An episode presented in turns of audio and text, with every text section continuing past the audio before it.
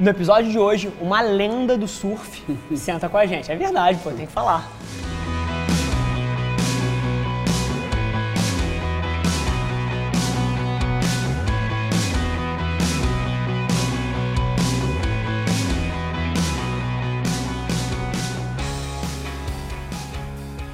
Fala galera e sejam bem-vindos a mais um episódio Extraordinários. Hoje aqui com Rico de Souza. Na boa, um prazer enorme estar sentado com você Beleza. aqui. De verdade. Esse cara é uma lenda do surf brasileiro, ele levou o nome do surf, a história do surf brasileiro para outro patamar, ele vai contar um pouco da história dele aqui, mas para mim é uma honra porque eu sou surfista. Assim, pode me chamar de surfista aposentado, pode chamar do que quiser, mas acho que uma vez... Surfista nunca se aposenta. Surfista nunca se aposenta. Você me dá uma prancha, eu vou cair, vou ficar seis horas dentro d'água, vou sair com um sorriso de lado a lado.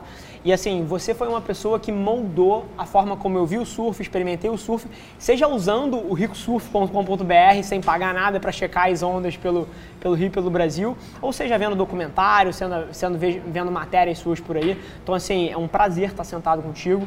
É, Rico, para a gente abrir essa, esse bate-papo aqui, a, a, sua história de vida é uma história que se mescla com a história do surf no Brasil e do Brasil e do surf no mundo.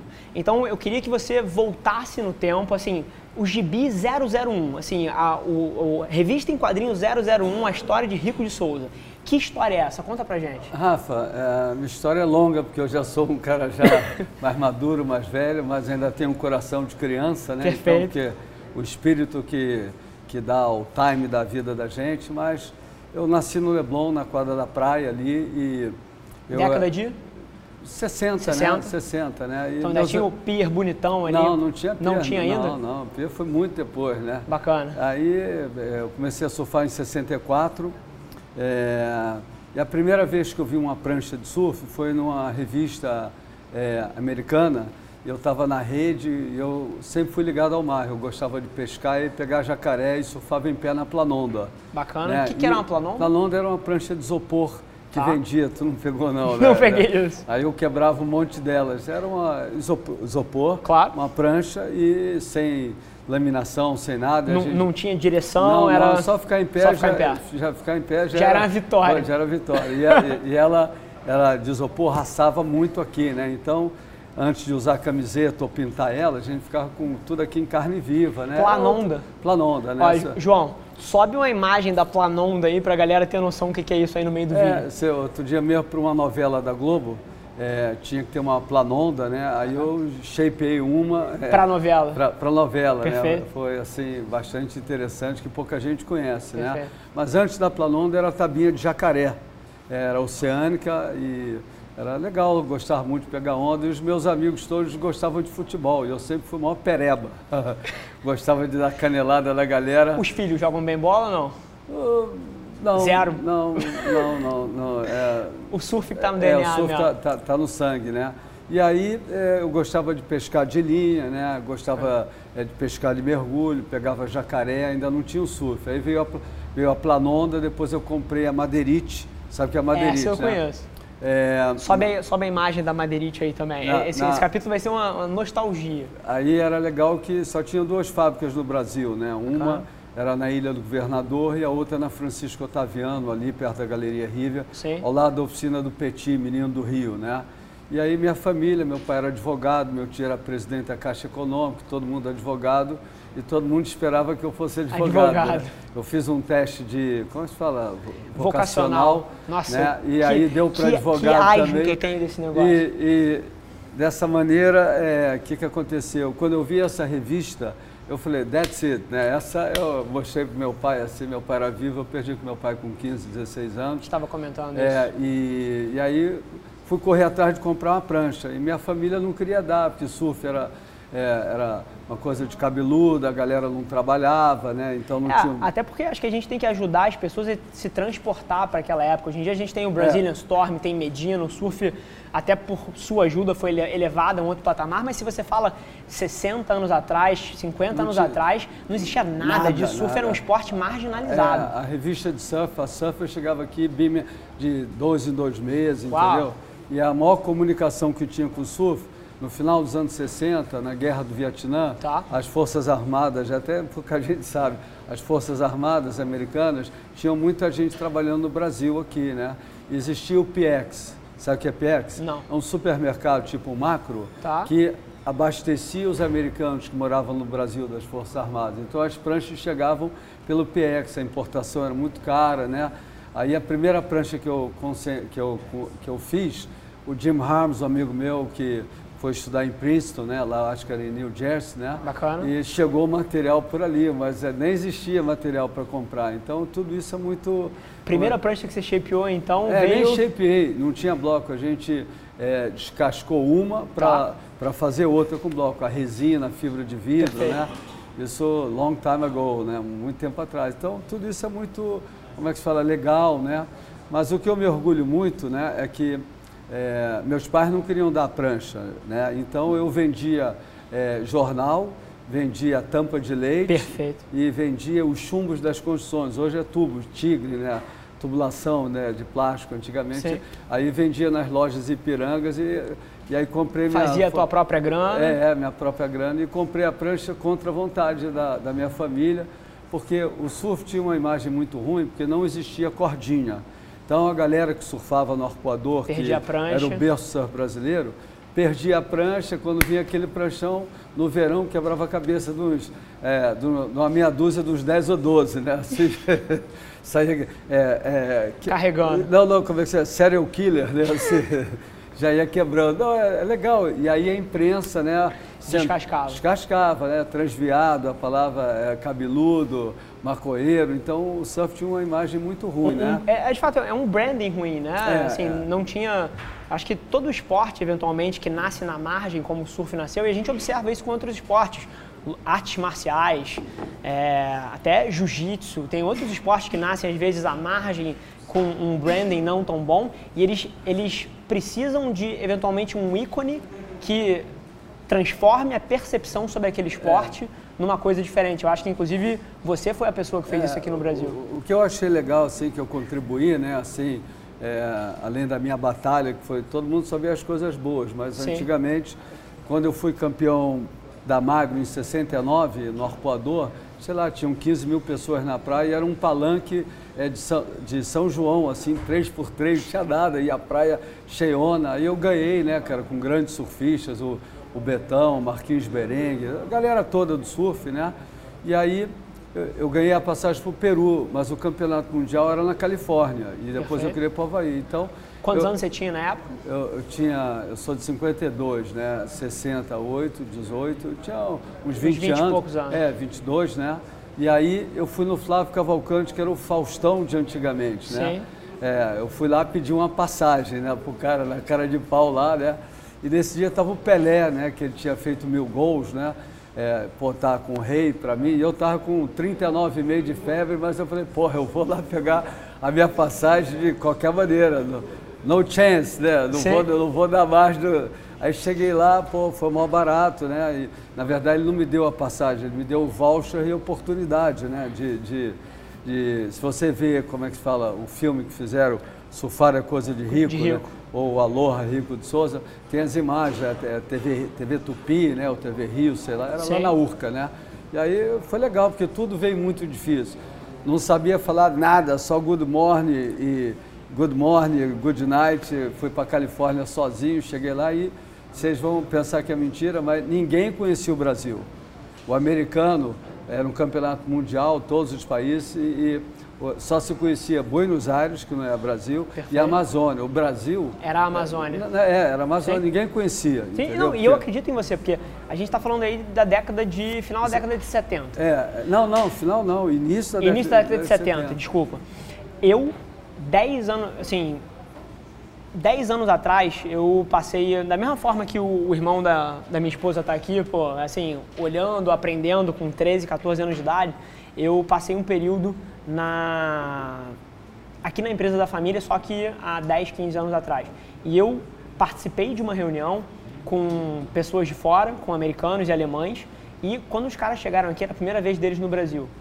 Juro por Deus, saiu da boca deles que a expectativa deles era chegar num lugar onde as pessoas dividiriam as calçadas com cobras e É, macacos mas- nas mas é- árvores. é Eu juro por é Deus. Isso, isso em Não, 2008. Não, não, não, dois- 2008, né? Isso Agora existe. imagina há 50 anos atrás. né? Exatamente. Perfeito. Aí era gozado que eles, eles pensavam que aqui, acho que o Brasil no início era uma sétima economia no mundo, né? E os caras pensando que aqui, quando eles chegaram Era aqui, floresta. fica- ficavam surpresos, né? Sim. Então tem todo. E uma coisa que eu achei legal assim no surf que eu pude fazer, eu sempre batalhei por uma imagem positiva do surf, para o surf não ser visto como cabeludo, maconheiro, de- de- dessa maneira, né? Então, eu sempre que eu me apresentava com a mídia, eu falava legal, procurava falar menos gíria, procurava eh, dar uma imagem positiva do surf, né? E foi aí que eu mostrei à sociedade, isso já foi mais tarde, né? Você sabe quando que o surfista começou a ter respeito pela sociedade? Não consigo dizer.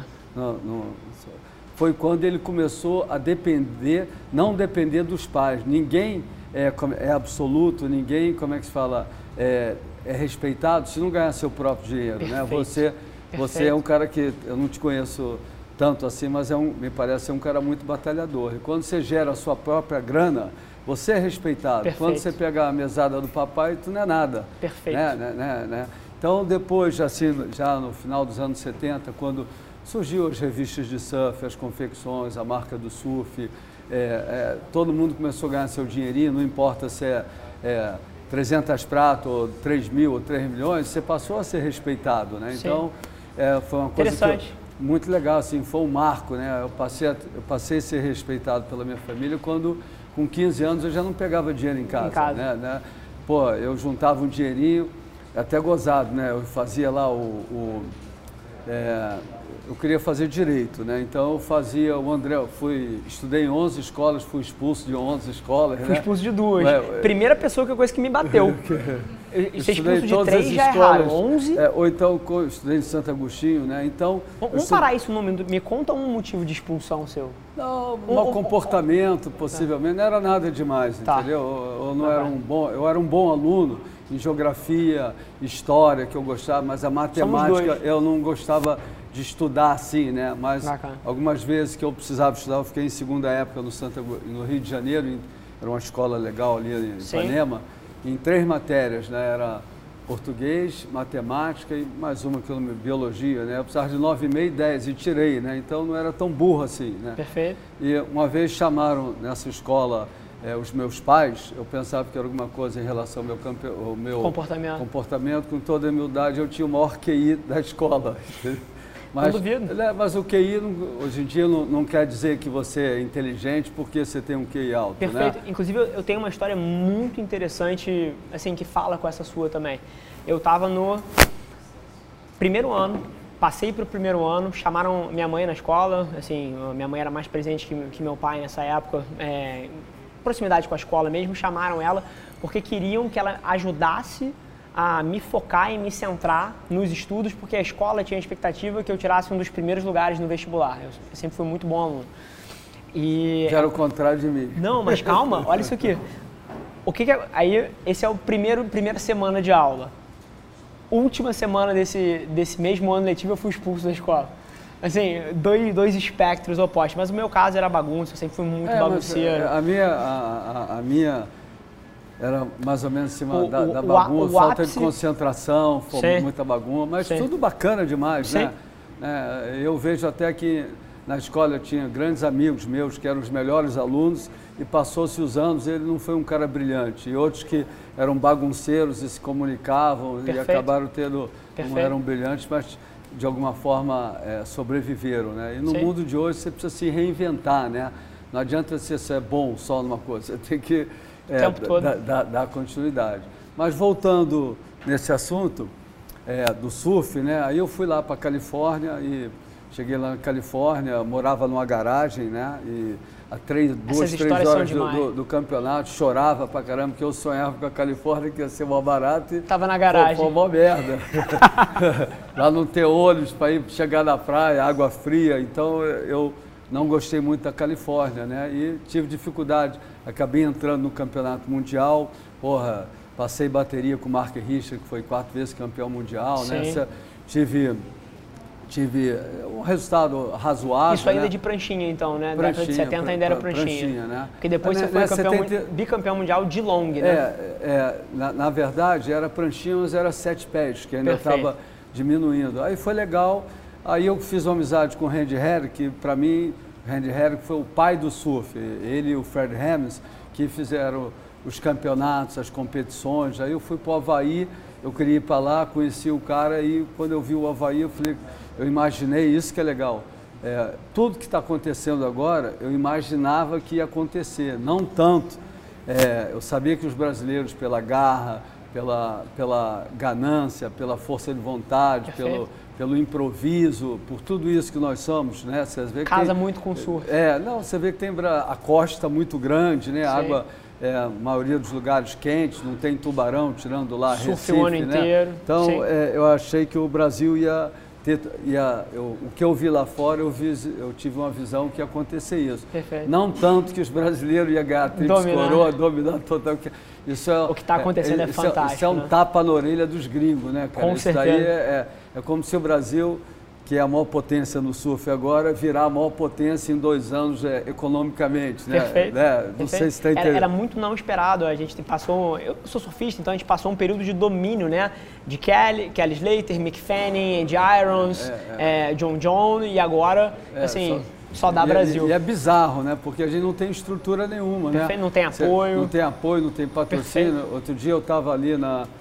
Teve um café da manhã com todos os cônsuls, é, cônsul dos Estados Unidos, Mr. Ryan, cônsul da, da, da Alemanha, né? E todas as polícias na casa...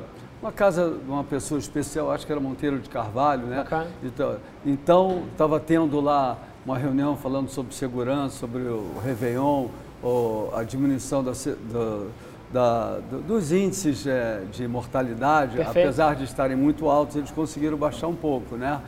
E aí eu vi toda aquela elite, eu pedi a palavra que eu não ia ter aquela plateia nunca mais. Nunca mais. Sabe o que eu estou te falando ali? Eu falei, porra, vou dar uma de maluco. Pensei várias vezes, porra, que porra que esse cara aí está me interrompendo aqui, o presidente da Rio Tour, Marcelo Alves, mas como ele é um cara aberto, eu me senti à vontade, né? E fui falar para eles que o surf, o que, que é o surf? Porque as pessoas, os políticos, precisam enxergar o, o what's fucking surfing, né? Surf não é só pegar onda e se divertir, é um negócio. perfeito. O Randy fica até arrepiado, ele ganhou a chave do Honolulu pelo business que ele, Que ele traz, levou. que ele traz para lá. Perfeito. Vai nego do mundo inteiro, gera milhões ou bilhões de dólares. Sim, né? provavelmente Né? bilhões. É, então, o aluguel de carro, aluguel de hotel, os restaurantes. Né? Surfwear que É, acompanha, né? É, assim. então, vai- vai na Trips Coroa, vai o mundo inteiro para lá. Então, Sim. eu falei, cara, que eles têm que dar uma, uma atenção ao surf, porque a vocação para o Rio de Janeiro, Rio Tour, né, é o turismo.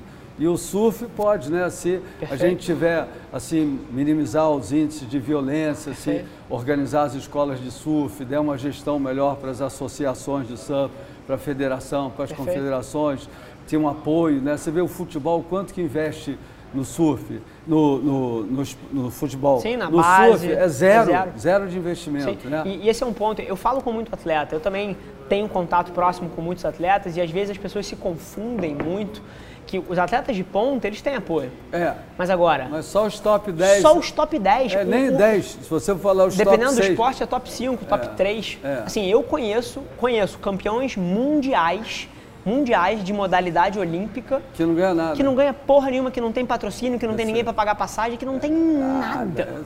É, é frustrante, você, né? Você imagina uma mulher. Eu tenho um exemplo, cara. Se você abre o meu direct message do Instagram ali, tem uma menina que é, sei lá, acho que ela é campeã de- Santa Catarina, de surf, uma porra dessa assim. Cara, não tem patrocínio. Eu sei, eu sei. Zero. Como é que você floresce um esporte num sem ecossistema- apoio nenhum. Sem né? apoio nenhum. E- Então- Aí, até voltando já recentemente, aqui esse ano que passou, né? é, o Rio fazia sete anos que não tinha um campeonato brasileiro profissional. Seven years. Sete anos tinha em São Paulo, tinha no Sul, mas aqui não tinha, Sim. né? e eu- Saquarema tem altas é, ondas, ah, né? tinha o Mundial, Sim. mas não tinha o brasileiro, Brasileiro. profissional. Aí é, eu abri o quiosque o Rico Ponte lá na Barra, em parceria com a Ambev, né? Sim. Com a Corona. E aí falei, pô, vou fazer a abertura do quiosque com um campeonato brasileiro. Aí Isso da Macumba. Não, não, da Barra. O da Barra. Eu abri um Ali- agora. sim, ali no posto 4, Com 5, 5 e meio. 5 e cinco e meio. Aí tem até a maior prancha do mundo lá, Sim. né? Para Tamanho chamar de um atenção. poste. É, pendurada. Aí eu trouxe a Ambev, a Corona, para ajudar. Trouxe o Grupo Salto, que é surfwear. Sim. Trouxe é, o Rio Mar para dar ambulância. Trouxe, é, que mais? É, trouxe seis patrocinadores para poder, como é que se fala, o, o Viabilizar o Hotéis evento. Ramadas, entendeu? Para poder viabilizar. E das quatro categorias que os campeões entreguei o prêmio, três não vinham, porque Falta de zero de patrocínio. Né? E falaram, olha, eu não vinha para cá, tô amarradão, minha mãe que pagou isso, a família toda. Então, é, isso me entristece muito de ver o esporte que traz mais alegrias para o Brasil, né? Domina o mundo de uma maneira Sim. é, estúpida, né? Porque estúpida que eu falo, porque os caras ganham sem ter estrutura nenhuma, né? Sim. Então isso é muito glorioso, né? Então eu faço questão de falar, porque se tivesse um- uma gestão, eu fiz é, é, 10 anos os eventos da Petrobras, né? De longboard. Sim. E a a Petrobras, pelo menos comigo, dentro do lado do esporte, são muito corretas, sempre foram muito íntegros, nunca rolou nada, né? Assim, é, estranho como rolou lá, né? Sim. E eu falava para eles, ó, no quinto ano, vocês, é, a ideia era desenvolver o longboard. Então, no primeiro ano, eu corria na praia para conseguir quatro meninas para, como é que se fala, para se inscrever para a categoria existir, né? No quinto ano, já tinha... ah, Lista de espera, na lista triagem. de espera, deputado me ligando, falei, meu irmão, comigo encheu, acabou, não tem parada. Me Perfeito. lembro, donos de software, era tudo online, né? Sim. Então, era ao vivo.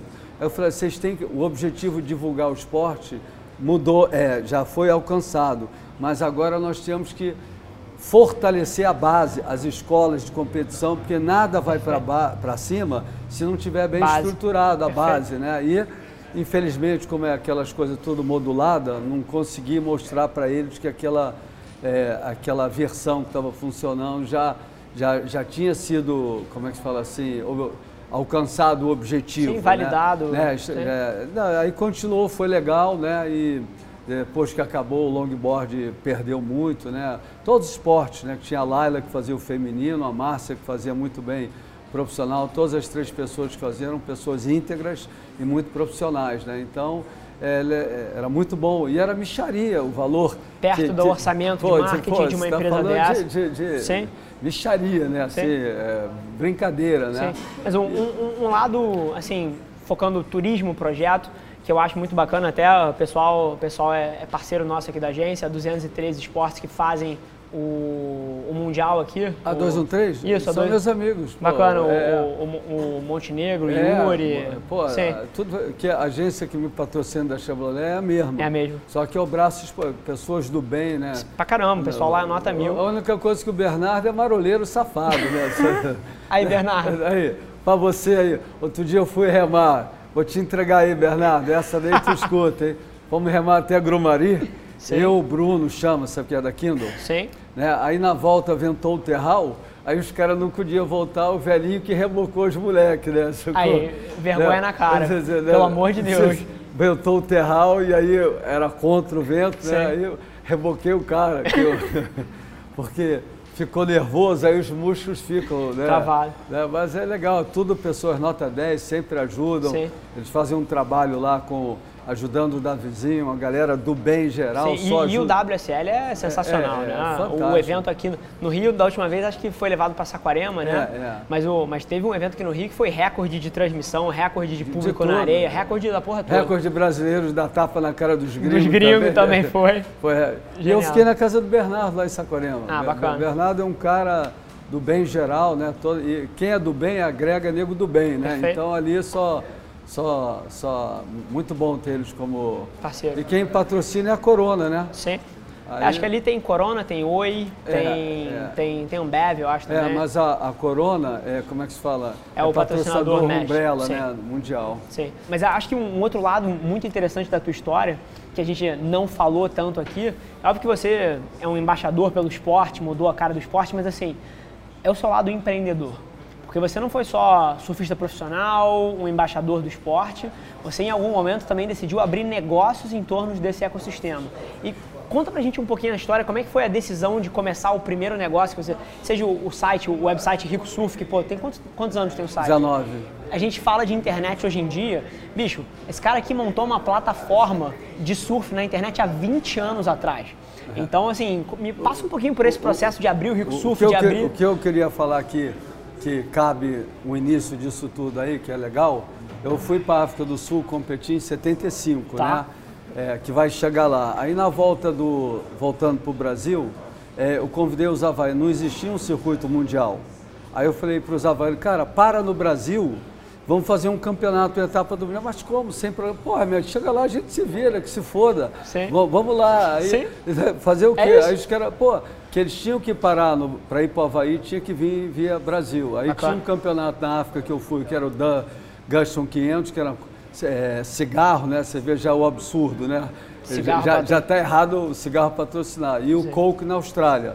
E aí eu falei, vamos fazer um campeonato lá. Aí chegaram aqui, os caras ficaram na casa da Tissa, já faleceu, na casa dos amigos, outros lá em casa, os havaianos lá em casa, na casa de outros amigos, não tinha hotel, não tinha nada, né? E não tinha nada. Aí falei com o Bruno Hermani, que foi bicampeão mundial de pesca, já ouviu falar nele? Não. De mergulho, já faleceu.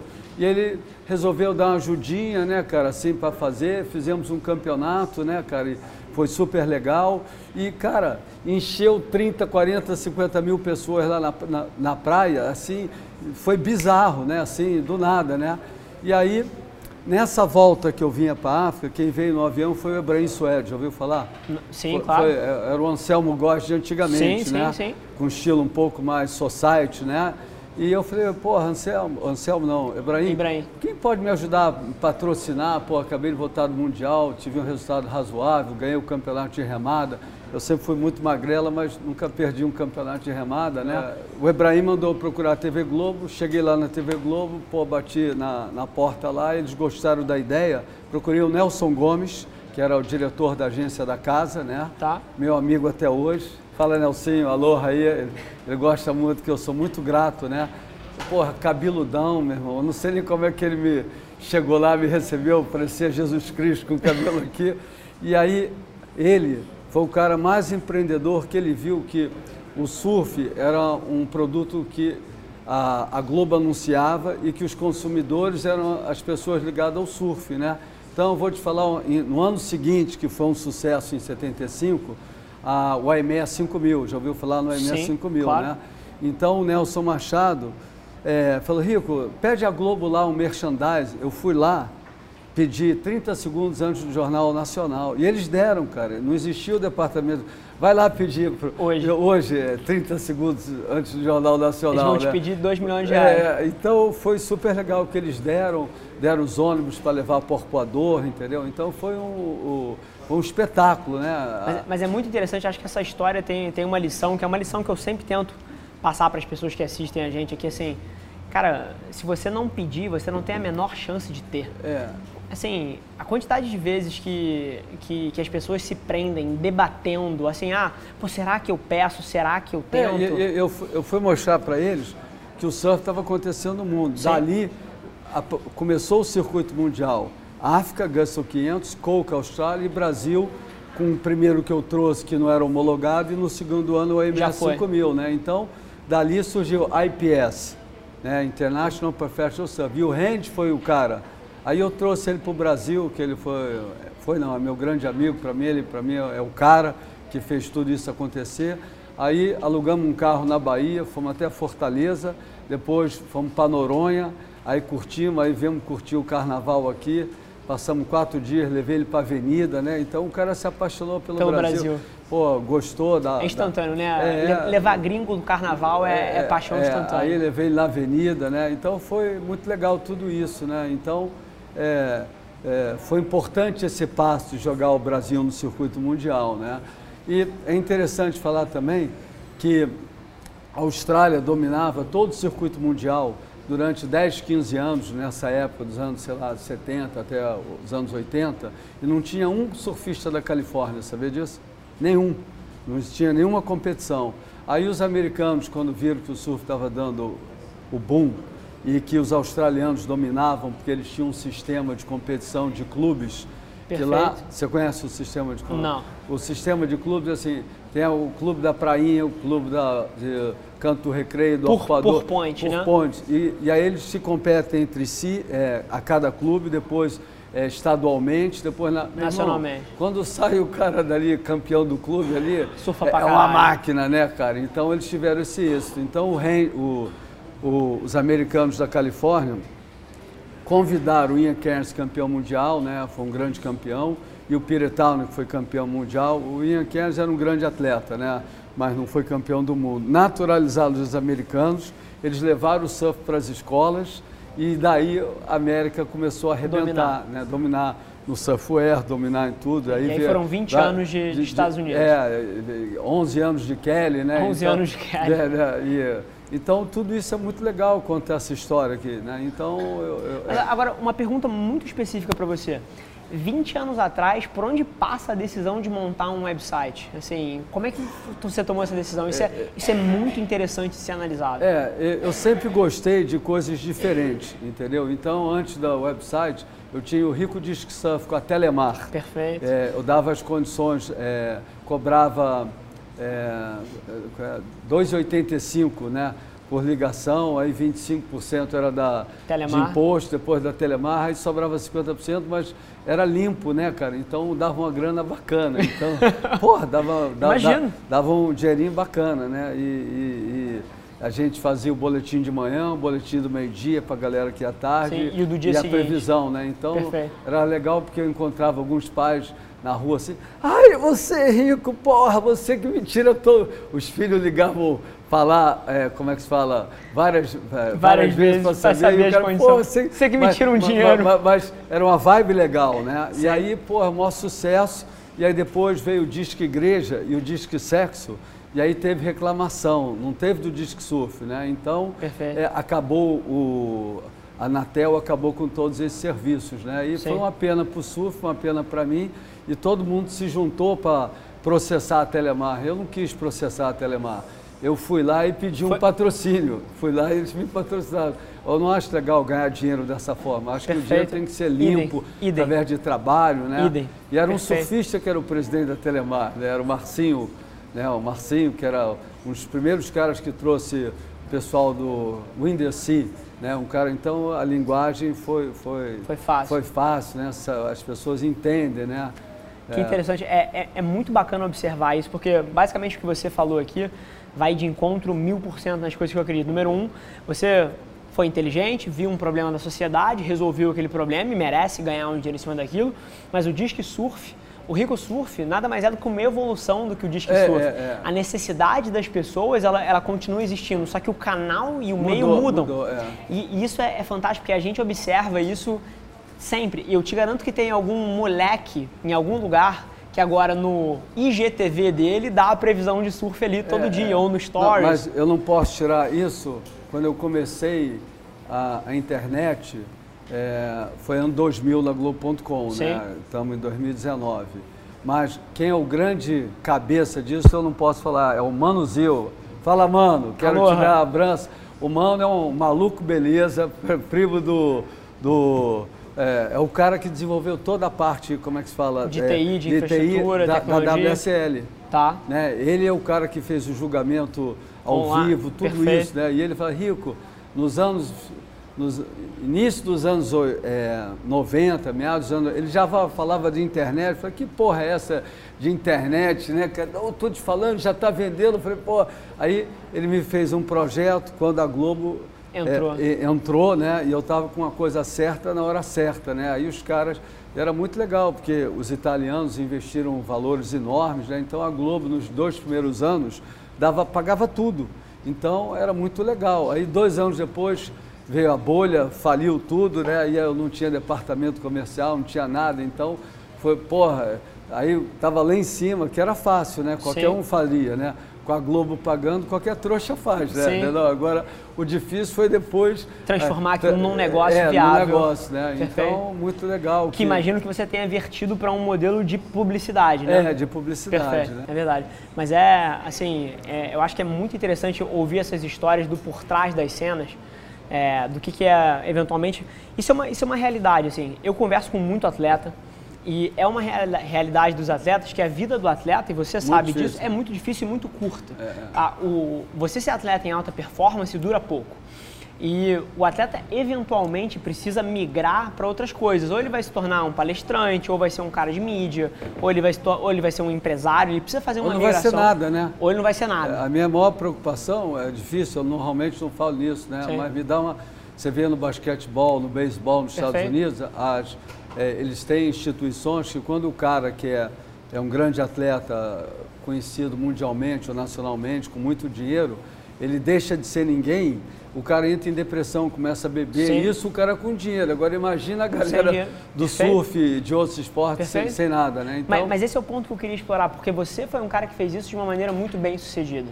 Então, assim, para as pessoas que eventualmente vão navegar isso, por que, que você acha que você foi tão bem sucedido na transição que você é, fez? É que, que, você, pode falar? Você só olha as coisas boas, você não vê o estômago que eu tomo, Nada, entendeu? Mas todo mundo. É, é, é, é. É, é, interessante porque é uma coisa, eu nunca planejei nada, tudo vem do coração, entendeu? Estou te falando, assim, é, intuitivo, né? Eu gosto de coisas difíceis, de, de, de buscar oportunidades, de relacionamento, né? Então é que nem antigamente era rádio, depois veio o disque surf, depois a internet, Perfeito. as mídias sociais, as coisas Perfeito. mudam e elas vêm para mim, né?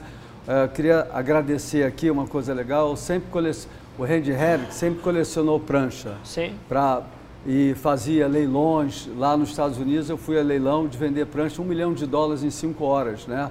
Pranchas históricas, né? E aí eu comecei a colecionar prancha. E eu tinha mais de 100 pranchas, 150 pranchas na minha casa. Minha mulher queria me botar para fora de casa, me matar. Com as pranchas. Com as pranchas, né? Ela não pôde porque não tinha para onde levar, né? Então Aí eu estou brincando, né? Mas de qualquer maneira, aí eu vi que fizeram o aquário do Rio de Janeiro. Sim. Né? E Perfeito, o, genial. O, aí eu falei, porra, eu preciso expor minhas pranchas, né? Que eu fiz para o Barra Shop, do Downtown, fiz para o Rio Design, para todos os shops já passou, mas era uma coisa de ano em ano, de 5, 5 anos. Não, não, eu queria mostrar a cultura do esporte. Aí quando eu vi que era um amigo meu, o irmão do Marcelo Spillman, irmão do Davi Spillman, eu procurei o grupo Cataratas. Então eles Sim. exploram o turismo. Você conhece? Sim, a gente, tá, a gente até está conversando com eles para fazer umas, umas, uns projetos muito legais de publicidade com Os caras são show de bola, Eles né? têm o zoológico, tem é. o aquário, tem, tem um monte de, de projetos. É, Fernando Noronha, aquário, bondinho, é, o zoológico, é, vários... A gente está é, conversando com eles. Vários, é, pro, é, eles trabalham em cima do entretenimento, né? Então, eu ofereci, mas eu uma formiguinha para fazer uma parceria com eles, então eu, de, eu ofereci meu museu, né? E aí fizemos um, um projeto espetacular, uma empresa maravilhosa que fez o Museu do Amanhã. Legal. Aí deu um valor enorme. Eu falei, meu irmão, isso aí nunca vai vender, cara.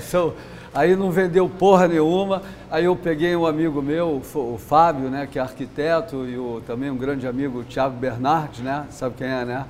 Casca me fizeram lá um negócio, montei sem dinheiro nenhum e domingo passaram 2 milhões e meio de. Passaram, de, passaram pelo Museu do Surf, pelo Aquário e pelo Museu do Sim. Surf, né? Então. Acho que teve gente aqui que foi. Ciro, foi você que foi no museu, o, museu, o Aquário agora no final de semana? É, ah maneiro, né? Domingo. É, é, é, Jamanta. Então é legal, né? Eu não ganho nada com isso assim de valor, mas você está associado a bons grupos, Perfeito. você está associado a pessoas do bem e proporcionar o, a cultura do esporte, isso é do cacete. Sim. Né? É, Para mim Legado. É, é fantástico. Legado. E eu, e eu, tenho vários projetos com crianças carentes, né? Então eu tenho um trabalho com a UPP é, do Turano, de Santa Teresa. Aí eu posso levar as crianças de graça para tudo que é lugar. Já levei para o zoológico, já levei para o aquário, já levei para o bondinho, né? É legal, eu não tenho nenhuma ONG, não tenho porra nenhuma, mas sempre que sobra um tempinho, dia 30 agora eu estou levando lá no Rico Ponte da Barra 40 crianças para tomar um café da manhã, fazer um suco e 20 vão surfar. Fazer uma aula de surf. É, que eu não posso botar 40 dentro d'água, que é, eu gosto de ser restrito, né? Então é legal porque você faz um bolo doido, que nem eu chamo. Que bacana. Ajuda as crianças, né? E é legal porque o coronel, que o comandante, não é nem coronel, que toma conta lá do UPP, fala que traz um reflexo muito legal. Não, tenho dúvida. Entendeu? O, o esporte é um, uma válvula de escape. Assim, não só de mudança social, a quantidade de atletas que a gente vê que transformam as suas vidas através do esporte. Eu acho que por isso acho que vozes como a sua são tão importantes, porque se a gente consegue trazer mais awareness do esporte, como mecanismo de transformação social, o esporte é equivalente a uma escola. É, você incentivar o esporte é igual você investir em é, educação. É, você abre portas para as pessoas. saúde e educação, né? Sim, você abre portas, você dá oportunidade, você e, e quanto mais e é um ciclo positivo, porque isso em qualquer indústria, quanto mais, isso é uma regra. Quanto mais pessoas boas você tem no esporte, quanto mais expoentes você tem, mais dinheiro vai fluir para aquele esporte, porque aí as marcas se interessam. Quanto mais marcas se interessam, mais dinheiro entra é, nesse ecossistema, os patrocínios começam a ficar maiores o apoio para a base, a mídia, é um ciclo positivo. É, é, era quando tinha a Petrobras patrocinando o longboard, Sim. né? Que a história até da Petrobras é interessante, que as pessoas queriam que eu fizesse uma escola de surf em todo o Brasil. Eu falei, cara, você já fez uma? É difícil, você vai fazer Perfeito. em todo o Brasil, se der tudo certo, vai dar merda. Perfeito. né? Então é eu isso? não quero fazer isso. Eu não quero, se fizer só uma, eu topo fazer, mas fazer várias é muito perigoso. Você está lidando com vidas, né? Então falei, no longboard, fazer o campeonato dos velhos, que o longboard nunca teve uma imagem legal, né? Então, Sim. pô, de todos os eventos era o que dava mais retorno para a Petrobras, porque é, eu fazia o recorde mundial e era ao vivo pela Globo, né? Perfeito. Vinha as agências internacionais que eram recorde mundial, então quando você tem uma mídia ao vivo, né, é, dava um retorno absurdo. E a, e a medição do retorno de investimento, que não era grande, com retorno de mídia que era enorme, então era muito Fechava respeito. a conta. Fechava a conta, ainda sobrava. Ainda sobrava para muito. Então sempre tive muito respeito, né? Bacana. E aí, o que, que aconteceu? O Phil, que começou comigo com sete Phil anos, Phil Rasman, foi campeão mundial, levei para fora, é, a Chloé Calmon também, então Sim. o longboard se desenvolveu assim de uma forma vertiginosa, era ao vivo pelo Sport TV, não tinha um off ainda, né? Então, Sim. me orgulho muito de ter dado essa pequena contribuição para o esporte. Que bacana. A, a, a, sua história é fantástica. Não, não tem história não. O... A história é ser humilde, entendeu? Porque é, eu acho que eu vejo assim, eu vou para fora, tem vários amigos empresários, cara casca grossa assim, e os mais casca grossa, os mais fodas são humildes, cara, entendeu? Assim, são, são pessoas assim, é, humildes, num canto de galo, não fala nada, fica na dela, ajuda os outros. Né? Então eu, eu tento não copiar ela, mas está dentro do meu coração, né? Ser assim, não se achar melhor que os outros, nem de nada, né, cara? Ser assim, realmente humilde, que é, é a maneira que eu sou e eu acho que é a maneira mais é, inteligente de ser, né? Perfeito. E, e a, a, gente, o Filipão, você separou as perguntas aí pra gente, mas até antes da gente entrar nas perguntas, eu tenho uma história super engraçada. Eu, surfista, moleque, acho que aquela viagem para a Indonésia que, a que a gente foi. Que, que, a gente foi, acho que eu tinha uns 13, 14 anos, não lembro. Minha primeira viagem para pegar onda fora do Brasil. E eu lembro quando meu, eu fui com meu tio, a Frânio, o pai do Cirão, meu primo, que, é, que era seu amigo. O, é meu amigo. É, permanece eternamente não, não tá... em nossos corações, com certeza. Mas eu lembro que quando ele me falou que o Rico ia com a gente, eu pirei. É. Assim, eu, eu, era surfista, moleque, assim, cresci entrando no teu site, lendo as tuas matérias, vendo as suas histórias. E, assim, tá na mesma casa lá na época, pegando onda em Uluwatu. É. Foi, foi um momento um momento ímpar. Queria Não, co compartilhar isso aqui. Prazer. E achei, quando meu filho convidou, eu já tinha escutado o seu programa, mas eu acho legal um programa assim, espontâneo, versátil, Sim. aberto, sem poder falar uma gíria ou outra. Pode saber, falar o que você quiser. Não, saber empregar um palavrão, é, se der tudo certo vai dar merda, de uma forma correta, né? Não é você falar de uma maneira Sim. grosseira, né? Tudo na vida, dependendo do momento, você pode, como é que se fala, né? Usar né? da maneira certa. É, eu, eu, eu dou palestras para, já dei para Losango, para Petrobras, para para Furnas, para laboratórios, né? E às vezes quando eu, é, para Chevrolet, para o banco da Chevrolet, aí às vezes quando eu estou bem me comunicando com a plateia, né, eu falo, olha, você sabe qual é a maior malandragem do mundo? Sabe o cara que é malandro mesmo? É o ah. cara honesto. Né? né? O cara honesto, ele é malandro, porque ele sempre vai ter trabalho, sempre querer, vão querer ajudar ele, sempre vão Perfeito. querer é, dar oportunidade. Portas abertas. Né? Portas abertas, né? Então, nem sempre você pode falar isso, que às vezes, dependendo da plateia, o cara pode não entender, né? E pode se sentir atacado. É, mas ah, eu acho legal, dentro dessa linguagem claro. geral que a gente está falando, ser humilde, é, ser agradecido, ser, como é que se fala, é, sei lá, ter o coração, né? Eu acho que eu Humano. vejo muitas pessoas pelo coração, né? Não pelo que ele é, né? Às vezes é um Perfeito. cara simples, tem um coração bom, atitudes boas, às vezes é um cara bacana, cheio da grana, metido para mim, meu irmão. Babaca. É, Sim, já, não quero. Deixa ele, não need. Sim. Não preciso, né, cara? Hoje em dia a gente vai ficando mais velho, vai sendo seletivo, né? Perfeito. Fazendo as escolhas é, de pessoas, de amigos, né? No, no time to jogar tempo fora, né? waste. Jogar abobrinha, né? É, agora me fez até lembrar um grande amigo meu, né, cara, que não preciso falar o nome de uma família muito importante, ele adoeceu e, e é se teve câncer, né? E ele falava, vai cara, não tem nem tempo para falar com aquele cara que me resta pouco tempo Pouco de tempo. vida, né? Pô, triste, né, cara? O cara, mas a gente vai. Mas é uma lição, É. porque assim, ele sabia quando ele ia morrer. É, é. A gente, tá todo mundo aqui morrendo. É, Só que a gente, por não ter uma data marcada, a gente ainda se dá o luxo de desperdiçar é, tempo. mas a gente vai ficando mais velho, a gente vai Perfeito. Já- já- não precisa jogar a conversa fora, Perfeito. né? Companhias que, que não são legais. Assim, até, até me dou bem, até cara que não é legal, eu falo tudo, mas não, não quero como é, proximidade, prefiro me esquivar porque eu tenho outras coisas mais importantes fazer. para fazer. Perfeito. Rico, vamos responder as perguntas que o time selecionou aí? Beleza? Show, vamos nessa. Pergunta é perfil Cidade Cinza 23.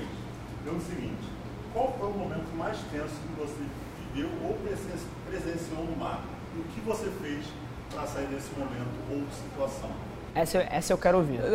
É, quem é surfista e vai para o Havaí gosta de pegar as ondas grandes, eu nem digo que eu pego onda grande, que os caras agora estão pegando, Tão pegando montanhas, né? Eu, quando a gente fala de 15, 20 pés, mas, ué, Aquela é, onda que teu filho pegou, que foi até pro, pro prêmio mundial, pro é X- XXL, né? Qu- Tinha quantos pés aquela Ah, eu merda? não gosto de falar não, porque senão o nego fala, era grande. Era grande? Quantos pés tinha? Eu não sei, é difícil falar, eu falo só assim, faça o seu julgamento, a prancha tinha 10 pés. Tá. Quantas pranchas dali? Eu não Cabem gosto que. ali. Eu, eu não falo porque, ah, o cara, eu nunca falo dos meus filhos, né? Porque Tá. senão fala que está elogiando, que é o filho. Então cada um. Eu Perfeito. falo para o Eric que pega bem, eu sei, filho, é, surf é que nem jogador de bola, né? O cara faz gol, ele é bom. Mostra as tuas ondas, os outros falam por você. Você não precisa se falar so- sobre você, tanto que ele é bastante Perfeito. humilde pro surf que ele tem, né? Perfeito, mas, eu tava, eu tava mostrando o vídeo, foi pra quem? Foi pra, foi pra você que mostrei hoje no carro vindo? Caralho, que monstro, em é. Puerto, Puerto Escondido. É, Tubaço. tava, tava no momento. e- Ele tinha saído de uma lesão grave aqui do. Ele rompeu esse músculo daqui, e peitoral, né? E é uma lesão muito grave.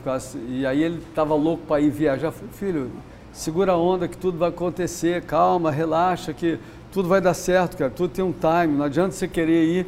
Aí ele foi logo depois de se recuperar e deu tudo certo. Vem a onda certa na hora hora certa. Porque às vezes você vai muitas vezes para um lugar e você está 15 metros para lá, ou 10 metros para fora, ou 5 Perfeito. toma na cabeça, né? Então tudo tem. Mas, Mas ah, falando de tomar na cabeça, sua história, o momento mais tenso sua na é, todo seu na- surfista é, que vai para o Havaí é, e gosta de pegar as ondas maiores passa por vários momentos, né? Sério. Uma, um, um dos piores que eu tive foi lá em Laniakeia. É, Sabe a história? 87, 88, o Eric estava para nascer e fazia uns 10 dias, 15 que só estava vento ruim. Eu fui para Macarra, estava enorme, é, porque a única alternativa era o lado oeste. Aí eu fui e estava ruim. Aí eu voltei para o North Shore e tinha uns malucos surfando lá, lá em Akeia. Só para você ter ideia, lá em Akeia estava tão grande que emendava com o Himalaia. É raro você ver isso, né? Tá, Assim, a junção dos picos. do- dos picos, só vi uma vez, já fui mais de 100 vezes para Havaí, nunca tinha visto isso, né? E aí eu falei, pô, já tô tanto tempo, tinha uns malucos lá, tava o Rick Grick, aí eu fui, fui na montanha, na casa do Gordinho e peguei a prancha, né? Só que tava de oeste e ruim o mar e fechava, né? Acabei entrando, aí peguei uma onda, peguei duas ondas, peguei três ondas, mas no- no, no final da onda não dava para botar reto, que era muito grande, não tinha coragem de botar reto. Então Tá. eu estava querendo esperar uma onda, mas não conseguia sair. E nessa eu fui ficando, veio o pôr do sol, anoitecendo, veio uma série e levou a prancha, né? Uau! E aí, é, com prancha. Você tá falando de quantos pés, João? Ah, não sei, cara. 20 assim, pés, 15 pés. Tinha três arrebentações lá na Ikea, entendeu? Eu, toda vez que eu surfo lá, eu só. só não, não, não é que o mar estava grande, estava ruim, entendeu? Sim. E fechava no final. Tem mares muito maiores que são mais fáceis de surfar, Perfeito. né? E, e o ponto, só pra voltar aqui, escureceu, você perdeu a prancha Perdi na a prancha. arrebentação. e tal- não, a arrebentação estava em alto mar, né? Sim. E aí eu não conseguia sair com prancha já umas duas horas, né? Mas foi burrice minha. Hoje, depois desse episódio, você tem que sair antes de escurecer, porque você não pode dar a chance. Vai ficar né? pior. Aí não eu importa achei o que eu- você passe eu- durante o dia, ach- a noite é pior. É, eu achei que eu ia morrer porque eu não, ia, não tinha jet ski na época. Isso foi 88, foi antes. O, o Eric estava para nascer. Eu falei, pô, não vou ver meu filho nascer. Comecei a ver aquele filme. O Dennis Peng me ofereceu para sair remando com ele, mas eu não conseguia sair com a minha, imagina dois, né? Aí fiquei nervoso, mas só que ao invés de eu ficar nervoso, me deu um negócio que eu fiquei todo dormente, entendeu? Eu fiquei calmo demais, sei lá, uma porra, perdi energia, sabe assim? Que coisa. Né? Aí eu acho que Deus me ajudou e eu sabia que eu não podia ir para o final da. para onde era menor, a correnteza levava lá para fora. Então eu tive que estar saindo onde toma na cabeça, entendeu? Aí fui levando, fui levando, fui levando, fui levando na cabeça e Deus me ajudou, mantive a calma dentro do possível e que é, Você Deus. você chegou a acreditar que você ia morrer? Eu não acreditar não, né? Eu acreditei, eu estava Você parou, tentando... sentou e falou, eu não, vou morrer. sen- sentei não, porque eu estava dentro d'água, não dava para sentar. Sentou na prancha. Não, não, não tinha prancha também. Eu fui, eu, fu- eu fiz o que eu achava que era inteligente, sair na diagonal, sem deixar entrar no canal que levava lá para alto mar, né? E aí quando eu saí, já era de noite e a minha prancha tinha ido em direção de Jocos, né? A correnteza pegou. Mas como eu aí eu tinha que buscar minha prancha já com sem luz, né? Assim, não era de noite, mas tá. E depois de passar, demorei pelo menos, um, sei lá, uns 40, 40 uma, minutos. uma hora para sair. Mas como eu sabia, quem conhece Laneaqueia, a correnteza vai ali na- nas esquerdas, ela leva a prancha, mas não leva lá para fora que o mar traz ela. Então, muita gente achou que eu era maluco de estar buscando a prancha lá, Mas mas eu, eu fui lá pegar a prancha, mas eu sabia que ela é, ia ter uma hora ali que eu ia pegar a prancha, entendeu? Porque tem correntezas como a de Sunset, como a, a de, do, de Himalaia, do lado esquerdo, que você nunca consegue alcançar ela, porque a correnteza é mais rápida e você não tem velocidade de pegar. Ali não, eu fui lá buscar. E aí, foi um episódio. E a outra é uma que eu essas duas que eu, eu tive, eu fiz uma operação, tive diverticulite, aí passei um ano eh, sem surfar, sem nada, aí voltei, no segundo dia estava surfando, tomei uma bomba na cabeça e desacordei. Aonde isso? Em Sunset. Sunset. É, estava grande, eu não estava com preparo legal, e aí veio uma onda assim bem grande, bateu legal, aí eu tentei subir a primeira vez, não subi, na segunda eu não subi, na terceira eu não subi, na quarta eu falei, aí passou aquele todo filme, né, pô, não morri no hospital, vivi, vou morrer aqui, né, minha família, aí é, consegui que eu não engoli água e o Vitor, que é guarda-vidas, chefe de todos os guarda-vidas lá do Havaí, faz a cobertura lá de todos os eventos, ele é o coordenador, ele falou que você tem 30 segundos depois que você, se você não engole água no sangue, que você ainda pode, mesmo sem respirar, eu subi, respirei, né, e aí acordei, e aí, como é que se fala, voltei O resto é história. é, aí vo- voltei para a praia, né? Mas foi. Aí durante alguns anos, eu fiquei, uns dois, três anos, eu. Toda vez que eu olhava uma onda grande, eu achava que acontecia a mesma coisa. né? Caramba, que, que história. É, assim, é. é, eu, eu pensando na maior perrengue que eu já passei dentro d'água, é, assim, não, não chega aos pés de uma situação Não, mas dessa. que- qual- qualquer medo é medo, Sim. não importa. Mas, e- mas é engraçado, a minha história é um pouco diferente, porque o meu medo não foi por mim. Eu tava surfando uma ressaca lá na barra, devia estar seis pés. Grande. Seis, seis, oito pés, tava grande, tinha ninguém na água. Ba- A barra é assim, a praia lota de gente na areia, né? É. E aí eu tava eu e um amigaço meu, Matheus Saboia, pegando onda. E ele pegou uma da série e desceu. É, vi ele puxando, puxou um aéreo, fez, fez uma, uma, um- uma, Uma manobra. uma manobra lá. E eu vi que a prancha, a prancha varou assim, ele obviamente caiu, não completou, caiu. E aí, pô, mar grande, você não consegue ver o inside ali, onda pra caralho vindo, banco de areia, e pô, dá 5 minutos, cadê o Matheus? 10 minutos, cadê o Matheus? 20 minutos, cadê o Matheus? 30 minutos, cadê? 40, eu falei, caralho. Aí eu olhava pra areia, Não viu, cara? não vi o cara, falei assim. E aí saí. Sabe, peguei uma onda, saí, fui, fui procurar. Aí saí na areia, nisso que eu tô saindo da areia, eu vejo uma mancha de sangue, assim, na, Na areia. na areia. Já, já no comecinho da areia. Saí, assim, por sorte ou não, saí bem provavelmente onde ele saiu.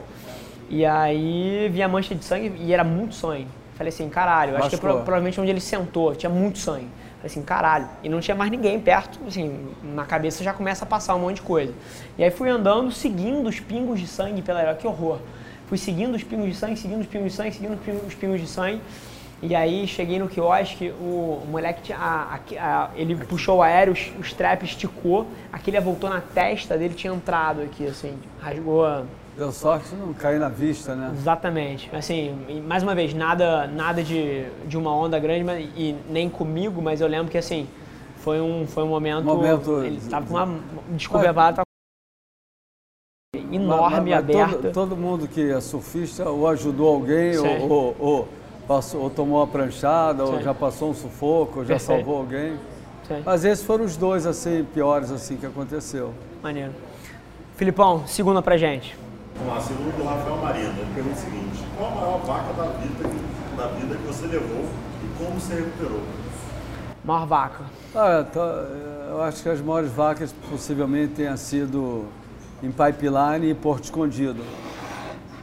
Conta, conta a vaca de pipe, como é, assim, o que, que passa na cabeça quando é, você está... Eu fui surfar lá num dia muito grande, que três, quatro caras só entraram. Tava o Ed Aikau, tava o Jeff Crawford, que foi campeão do Pipeline Master, mais Duas um cara é, lá fora. Eu nunca tinha pego onda no último reef, né? Muito grande. Qual o nome do último reef mesmo? Eu não sei se é First Hit ou Third é, Reef, mas...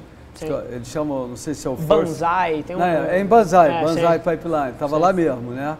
esperando a grandona, né? Aí o Ed Aikau pegou a primeira, o Jeff Carl pegou a segunda, eu falei, porra, essa tá na minha mão, se eu não pegar essa, eu nunca mais vou. Eu me lembro que era março, que é uma época que já está acabando o Suel. Nunca né? mais eu pego o pai com quatro não vou, pessoas. Não, não, vou ter essa oportunidade de pegar, né? Aí, cara, porra, peguei a onda desse... É, ela, conforme eu fui remando assim, ela foi abrindo, como é que se fala? A, a, a, parede. a parede. foi crescendo, aí eu mal cheguei lá embaixo, né, ela explodiu, tomei um, um caldo, não foi nem a, vaca, né? Porque eu, não, mas, como é que se fala assim? Ah, o, o, caldo o, mesmo? O caldo que eu tomei, mas estava bem preparado antigamente, né? Então é, é, foi um caldo legal. E o Roy Russell falou que nunca tinha visto ninguém dar um drop tão reto na vida. Foi assim, o drop mais reto. Normalmente sempre o cara ou cai lá de cima ou vai no corte, né? Assim, né? Sim. Mas aí foi legal porque era final de tarde aqui assim. Eu antes de, de eu não sabia se eu pulava, o que, que eu fazia, ela explodiu. Olhei para trás e o sol estava assim por detrás, aquela aquele visual Aquela assim, que é, não um visual de terror com beleza, né, sabe assim? Mas e Porto Escondido que é um lugar assim tido é, assim. É fundo de areia, pô? É fundo de areia, mas é onda né? muito casca grossa, Sim. né? Foi um campeonato mundial onde pegaram os 16 melhores do mundo e convidaram eu, o, o Ian Cairns, o presidente da SP, o Gary Linda e mais um, para ser juiz, Bacana. entendeu? E aí, é, num desses dias que estavam tá, uns 12 pés, 12 pés, hoje em dia pega de 30, né? 12 pés lá já, já é bem grande, né? Então, eu virei uma vaca lá. Isso foi que ano? Já, você já era mais velho ou ainda? Não, faz algum faz tempo. O Phil foi até campeão mundial de todos, esse, de todos esses campeões. Ele foi o campeão, né? É, arrebentou, pegou altos tubos lá, né?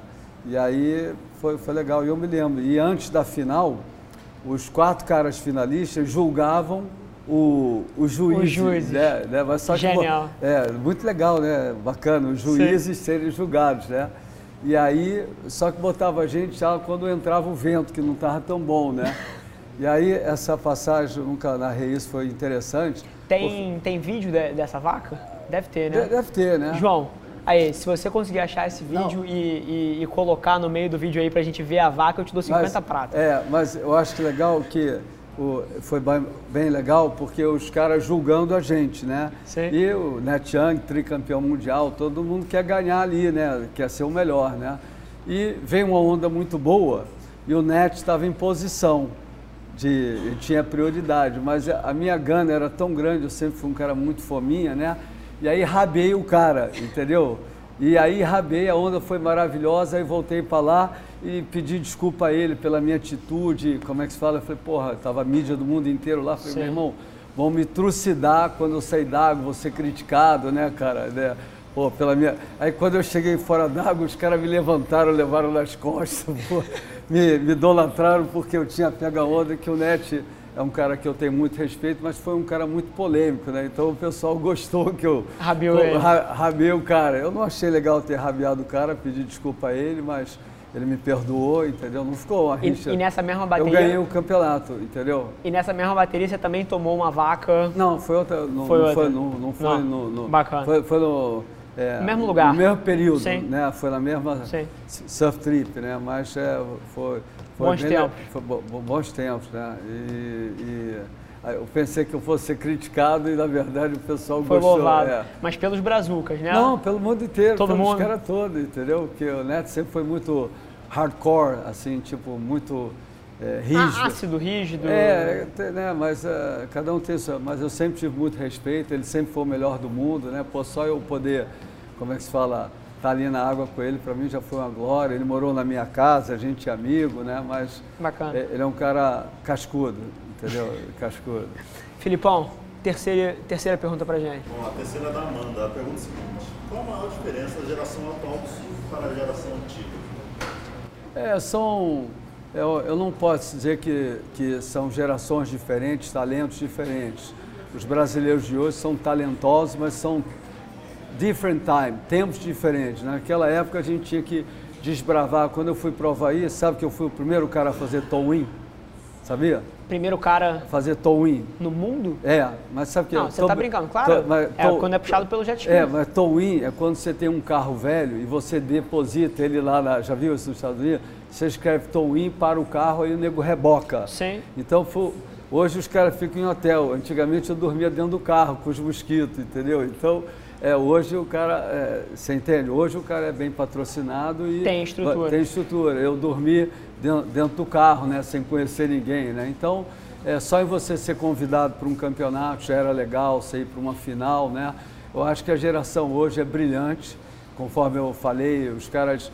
É tapa na cara dos tapa na gringos. cara dos gringos, né, cara? Eu acho que juntou essa geração muito talentosa, privilegiada, com muita garra, é, todos essa, esses predicados, tudo isso que tem, né? Você fala do Medina, porra, é sacanagem, né? Sim. Você fala do, do Filipinho, analisando ele, o Medina é um surfista extremamente completo. Há 10, quantos anos ele está no circuito?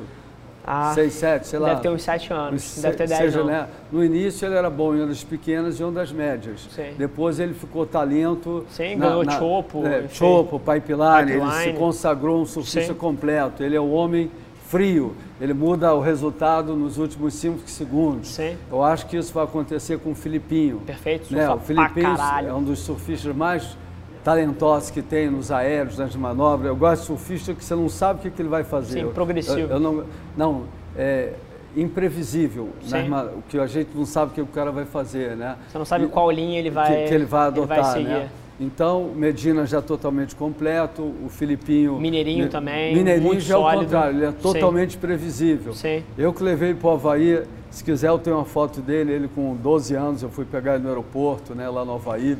É um, é um cara totalmente previsível e ele faz exatamente o que o juiz quer. É, ele é muito sólido, né? muito... Ele Sim. vai lá, né? Ele vai lá e, pô, tem que bater ali, aí ele ganha os campeonatos na raça, no talento e na, na competição. É diferente do Filipinho, o oposto, né? Tem o Ítalo e todos os outros que tem lá, brilhantes, Sim, né? Sem, sem dúvida. E juntou todos os talentos, o Kelly num time... é, De decadência, não, de não digo de carreira, decadência, é, assim, o que era importante para ele já não é mais importante, então Sim. diminui a gana, né? O Mick Fanning, o Mike Parson, o- os, os caras todos, né? Sim, então, é uma, outra geração, é, né? né? Outra geração. E ninguém da nova geração da Austrália, nada, que ganhar é fácil. Agora, manter, é, ganhar é muito difícil, né? Você vê o Ítalo, parece esse ano ganhou algumas etapas, né? Sim. Mas não soube Administrar. ah, não, não, né, não soube, não conseguiu manter. Sim, né, consistência. Né, É, consistência. Então essa geração está. Mas a nossa não deixa de ser, ter tido É, seu valor. Acho né? que são dois momentos, assim, a maneira que eu enxergo como fã de surf, surfista, são dois momentos diferentes. Um era um momento de desbravar o esporte. e agora é um modelo, um, uma, uma, época de consolidação, né? É, de é. profissionalização. O que você falou, são duas realidades totalmente é diferentes. Um dormia no carro, estava indo pela primeira vez no, no Havaí, não tinha estrutura, é. eram os primeiros campeonatos, sem patrocínio. O, hoje em dia você tem um, um, ah, um dinheiro pesado indo por trás. Surf, antiga, surf, Antigamente, o primeiro campeonato lá no Havaí, que eu competi, era eu, Michael Hall, que foi bicampeão de Sim. pipeline, grande surfista, na final de Haleiva, eu ganhei do Michael Hall numa semifinal, né, cara? Pô, é, pra mim aquilo dali era como se fosse ganhar um, um, uma etapa, né? Aí na finalíssima eles mudaram para Chance Reef, Marola, eu não fiquei em quinto, né? Mas são tempos diferentes, né, Sim. cara? Acho legal, ganhei algumas etapas legais. O importante é você ser feliz, é o que o Duque Carranamuco falava. Sabe quem é o melhor surfista do mundo? Aquele que é feliz. É aquele que mais se diverte. Né? Às vezes eu falo isso pro cara, ah, eu estou querendo aprender a surfar, mas eu não levo jeito. Cara, você está feliz, tem surfistas que ficam em pé 10 metros retos, os caras estão amarradão. E Sim, tem surfistas cansei de ver isso. Que, que são da primeira divisão, não está com a prancha boa, não tem Estressado, um legal, xingando todo mundo, aí tratando xinga, os outros quebra mal. a prancha, entendeu? Então, Sim. É, é, são... mas, mas, até para essa galera que começa no surf, eu acho que isso não é só um problema do surf, é um problema de vida. O surf é um esporte que, cara, exige um nível de, de determinação, empenho, assim... Muito grande. Muito grande. É, qualquer esporte, né? E, e assim, acho, e, e, acho que não só qualquer esporte, mas tudo na vida. E as pessoas hoje em dia elas têm uma dificuldade de se manter fazendo as coisas durante muito tempo. Então o cara, porra, paga uma aula, pega uma prancha emprestada, cara, tenta subir na prancha uma vez e falar, ah, isso aqui não é para mim. E aí abandona. É. Quando na verdade, cara, você precisa fazer isso 10, 15, 20, 30, 2 meses, 3 meses, 4 meses e aí você vai começar a gostar. A, a gostar. E isso com tudo. Eu vejo não só no surf, o surf é, é muito claro isso para mim, porque tem tem alguns estágios meio óbvios, que é, por exemplo, você ficar em pé na prancha, é um estágio primeiro. Depois você ficar em pé, mas tendo remado sozinho, sem ninguém te empurrando, é outro é estágio. É o mais difícil, né? É o mais difícil. Depois você, porra, aprender a se posicionar e pegar onda sozinho, a sem leitura. a leitura do... E aí depois tem colocar no corte, aí depois tem as manobras. Então o surf tem certa, etapas. certas etapas São essas mesmo. muito claras. É, e as pessoas não têm paciência de esperar. A pessoa vê a tua foto no Instagram, porra, a foto de alguém no Instagram, e ela olha aquela manobra, ela quer pegar a prancha e quer dar uma rasgada. Não, não, não. E o mundo não funciona assim. Takes time. Sim, it takes Mas fucking time. O que, eu, o que eu queria falar e agradecer a presença assim, é que o surf é um esporte muito especial, né? Sim. Ele traz qualidade de vida, ele te traz hábitos saudáveis, você viaja primeiro no Perfeito. seu estado, conhece praias diferentes, você faz muita amizade. Conhece gente, é, faz bom relacionamento, depois você viaja para o Brasil inteiro, conhece a sua casa, depois vai para a América Central, Perfeito. depois viaja pelo mundo, conhece novas culturas, Perfeito. adquire hábitos saudáveis. Galera do Sul, grande maioria, se alimenta bem, tem a sua própria maneira de comer, o seu surf music, seu a sua, açaí. Sua, sua, o açaí, o seu surfwear, entendeu? Então, Sim. é uma tribo muito especial, cara. Você não precisa ser um grande surfista para você ser Perfeito. feliz, né? Perfeito. E você vê, para mim hoje, o maior patrimônio que eu tenho é a saúde, além da família, os amigos, que são Sim. coisas diferentes, né? Você ter saúde, tô, tá, né? É legal, cara, Sim. entendeu? Assim, só em estar com a idade avançada e poder estar pegando onda, pegando onda tá com as maior, que tá com espírito, porra, isso é tudo. Você Perfeito. vê caras que têm dinheiro, que têm tudo, mas não tem espírito, não, não tá numa batida diferente, né? Perfeito. Então, um aloha aí pro estar aí com você. Obrigado, obrigado pela oportunidade aí de passar essa mensagem para o surf, sempre da humildade aí, que outros, outras oportunidades a gente venha Com atravessar certeza. aí pela vida. Com certeza. E para fechar o programa, a gente tem uma pergunta que a gente sempre faz para todos os candidatos que sentam aqui. O nome do programa é Extraordinários. É, e todas as pessoas que sentam aqui, eu peço para elas definirem o que essa palavra significa para elas. E, e assim, é muito interessante porque todas as pessoas que sentaram aqui, sejam atletas, sejam empresários de sucesso, sejam artistas, celebridades, todas elas é, têm uma definição diferente. Cada pessoa tem uma definição diferente do que significa ser extraordinário. Para você, Ser Rico, extraordinário é. ou a palavra ser extraordinário? Não, ser extraordinário. O que que é uma pessoa extraordinária para você? É, eu falo assim, ah, eu não, para mim não faço a menor questão de ser extraordinário. Eu não quero ser chefe, presidente, eu quero ser porra nenhuma, mas É, eu acho que ser a palavra extraordinária é você ter uma vida equilibrada, fazer o que você gosta, ter bons amigos, plantar o bem, como é que se fala assim, é, tá pegando onda que eu gosto, conhecer novas culturas, fazer o que eu gosto de fazer. Eu acho isso extraordinário. No momento eu não estou extraordinário, que eu estou trabalhando para cacete, mais do que eu gosto. Estou trabalhando extraordinariamente, mas por um objetivo. Eu montei o Rico Ponte lá na, na Barra, né? Convido aí quem quiser aparecer lá. É, diferente do Rico Ponte lá da Macumba, que, como é que se fala, é, é só açaí, sanduíche, mais simples, você não tem um atendimento. Ali Sim. eu fiz uma parceria com a Corona, lá na Corona tem vários caras que surfam, né? Então já patrocino o surf, então é uma responsabilidade muito grande que eu tive Bacana. em assumir, né? Então tem que fazer bem feito, né? E é uma praia que não é a minha, né? Você ter o atendimento. Então contratei um chefe para lá, o Tiago, né? É, que é o nosso chefe, por, como é que se fala assim, alegria minha, ganhamos o melhor prato de toda a praia do Rio de Janeiro. Que prato é esse? Tem que ir lá comer é um essa polvo, porra. É um polvo, polvo grelhado com legumes, né? É, Vamos lá esse final de semana, a, Mari, anota a, aí. Aí, é, né, ganhamos o melhor prato, né? São, a Orla fez esse, tinha sanduíche e prato, né? Então, esse povo ganhou do Leme até o. Ah, não é Praia da Barra, é Praia do Rio de Janeiro? Não, dos quiosques da Orla Rio, Perfeito, né? Perfeito, porra. E, mas é um é, puta é, feito, 309. Tem? Não, não, não é nada. A gente, não, não é nada, não é nada, não é nada. Não, estou te falando assim, porque eu quis. Pô, que bacana, o parabéns. povo não é uma coisa que todo mundo gosta. Então eu achei Sim. arriscado colocar, mas eu gosto de arriscar, entendeu? Aí, eu, eu adoro, vou né, lá. Aí foram os jurados lá, e aí é, era para ir no sábado, eles vieram à noite, quando é, é, ninguém estava lá. E eu voltei para lá, quer mudar o dia? Não, cara, está aqui é agora mesmo. Aí eles adoraram, aí eu mostrei o quiosque, a estrutura, tudo limpo, tudo organizado, né? Porque o quiosque não é só lá em cima, né? A nossa proposta com a Orla Rio e a Corona é ter uma gastronomia, as pessoas vão lá, como é que se fala? E é uma experiência a, a, na praia. adoram, né? É muito Sim. trabalhoso. Eu tô, eu bati seis recordes mundiais, nenhum foi tão difícil quanto, quanto abrir um restaurante quanto, de alto nível né, na praia. É, assim, né? E é, que tem sido legal. Outro dia a gente está fazendo vários eventos, né? Então o pessoal da Harley Davidson levou é, 40 pessoas para fazer uma festa lá, adoraram. É, beberam, ainda bem que todo mundo saiu de Uber. Se tivesse saído de moto, ia Era um ficar problema. em pé. Aloha aí, pô, Carlos, né? aí gostaram, voltaram lá, fizeram um aniversário, depois fizeram outro, que uma menina morava. Então você vê um cliente só, esse, semana passada fizeram, então de um cliente já levaram mais de 200 pessoas. Né?